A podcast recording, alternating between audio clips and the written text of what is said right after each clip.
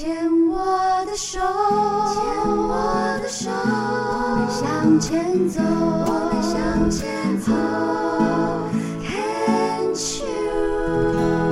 牵手之声 c o n c h e r 网络电台，我是何元印，欢迎收听广播剧之夜第十八集的播出啊。那距离十七集有一年的时间了。那我记得那一天是二零一八年的八月六号，那我在节目中就告诉大家说我们要暂停，要休息一下。那我把它定位为中场休息。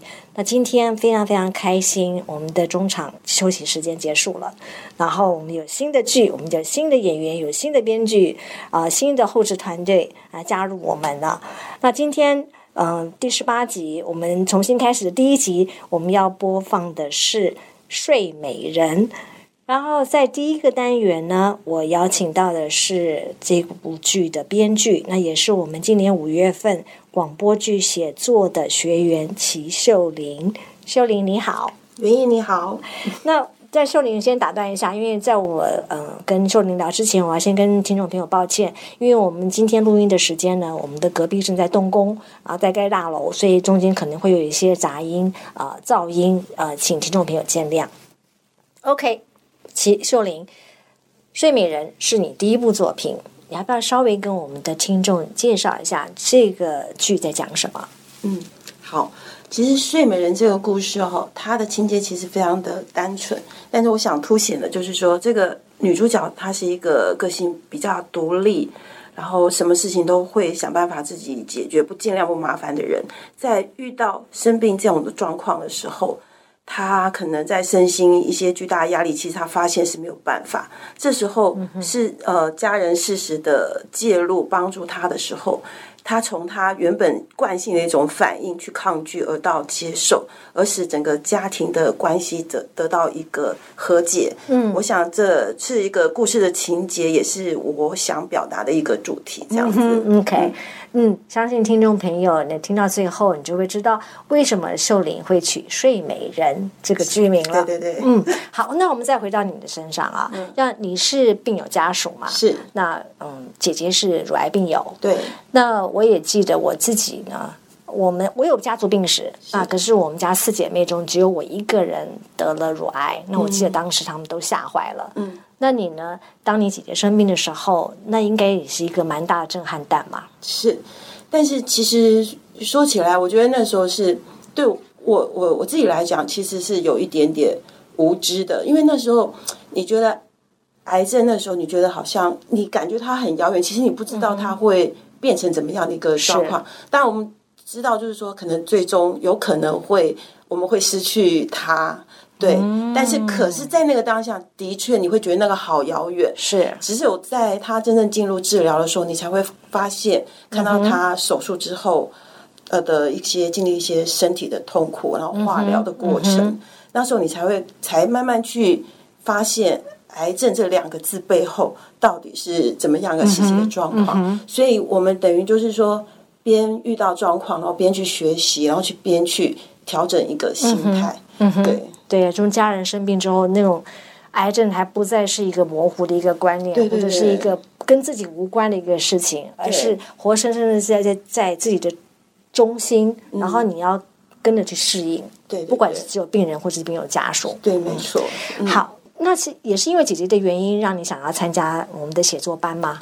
呃，对，没错，嗯，其实也是因为他的他介绍，然后我就慢慢刚开始的时候我听的比较勤了，但是后来因为真的时间比较忙，是。所以我就一直一直蛮关注说牵手之声的一个改变啊、发展什么的，然后每次有时候也听他讲这个呃电台里面的一些故事啊，觉得说，哎、那我有时候想说自己可以可以做一些什么这样子，是是，嗯。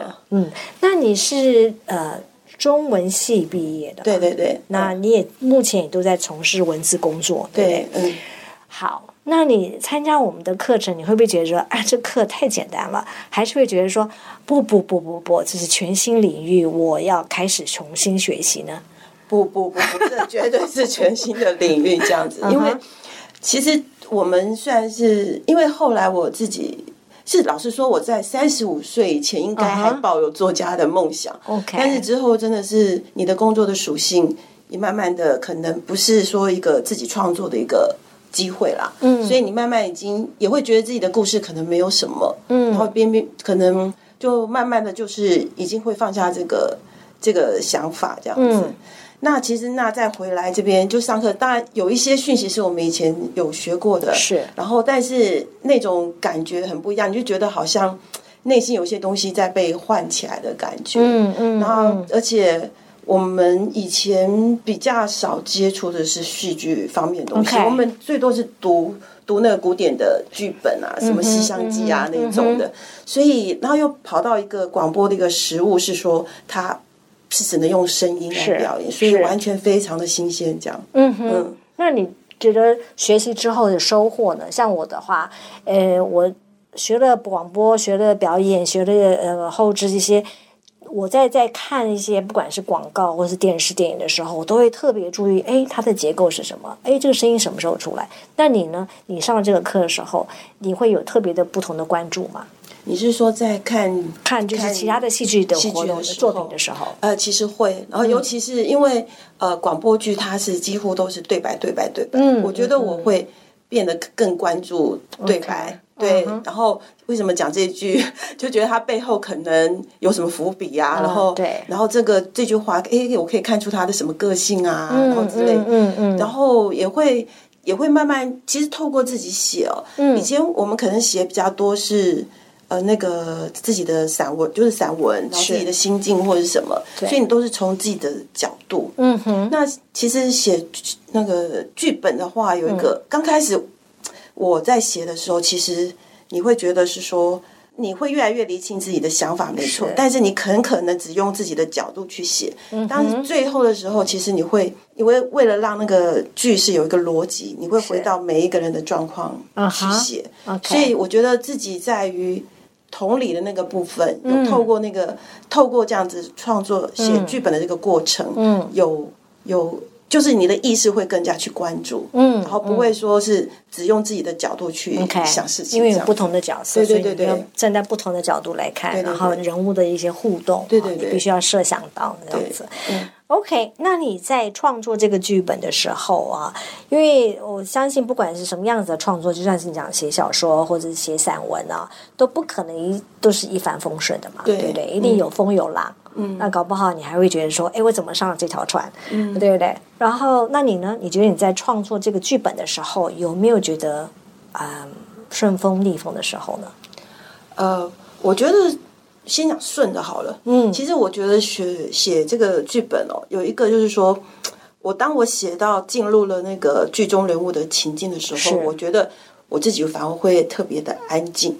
哦，嗯，，对，然后你就会融入那个他的感情跟情境当，就是那样的一个气氛当中，然后去揣摩。然后我觉得我自己的心反而会更平静，然后更表达出他的一个想法这样子。然后，所以其实我觉得那个过程是我自己还蛮享受的，啊那个是顺的。嗯哼，那觉得不顺的地方呢，就是在于说，我刚开始写的时候遇到最大的问题就是说，我会变成说，呃，因为它的呃广播剧它有很多的限制，所以那你在写的时候，你要表达你那个呃情节，你要怎么是让它推展的时候，是你难道只能用对白这样子讲出来？那不是跟讲故事一样吗？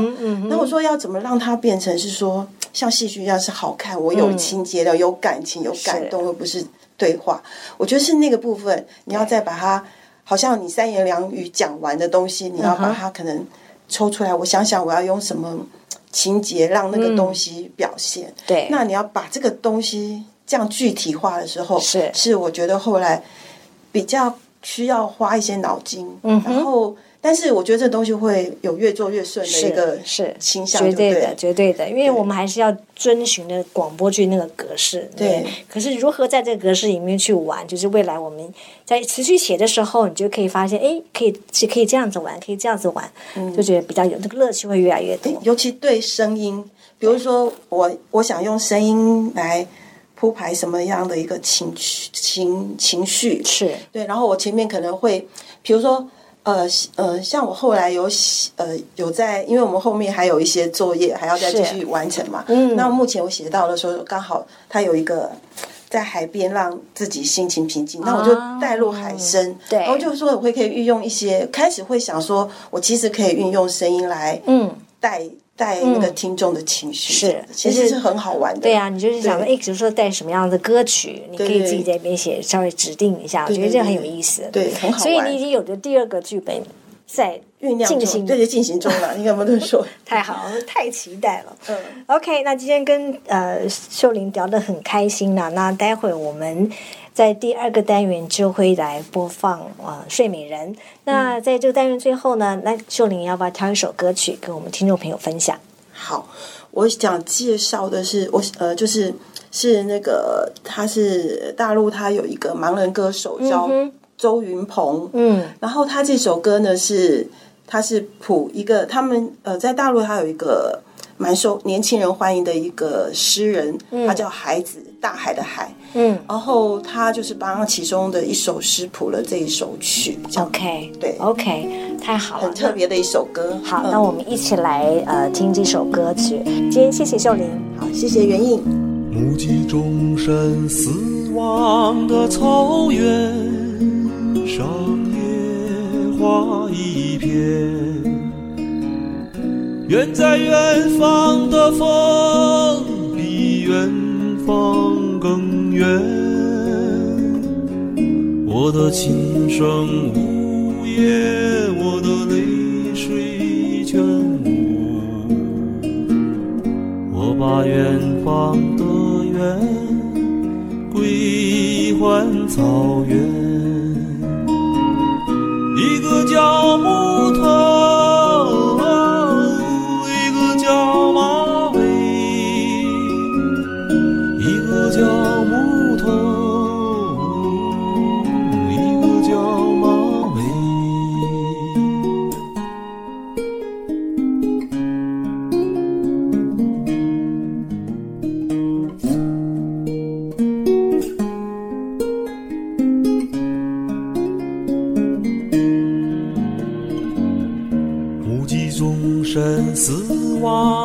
草原上，野花一片。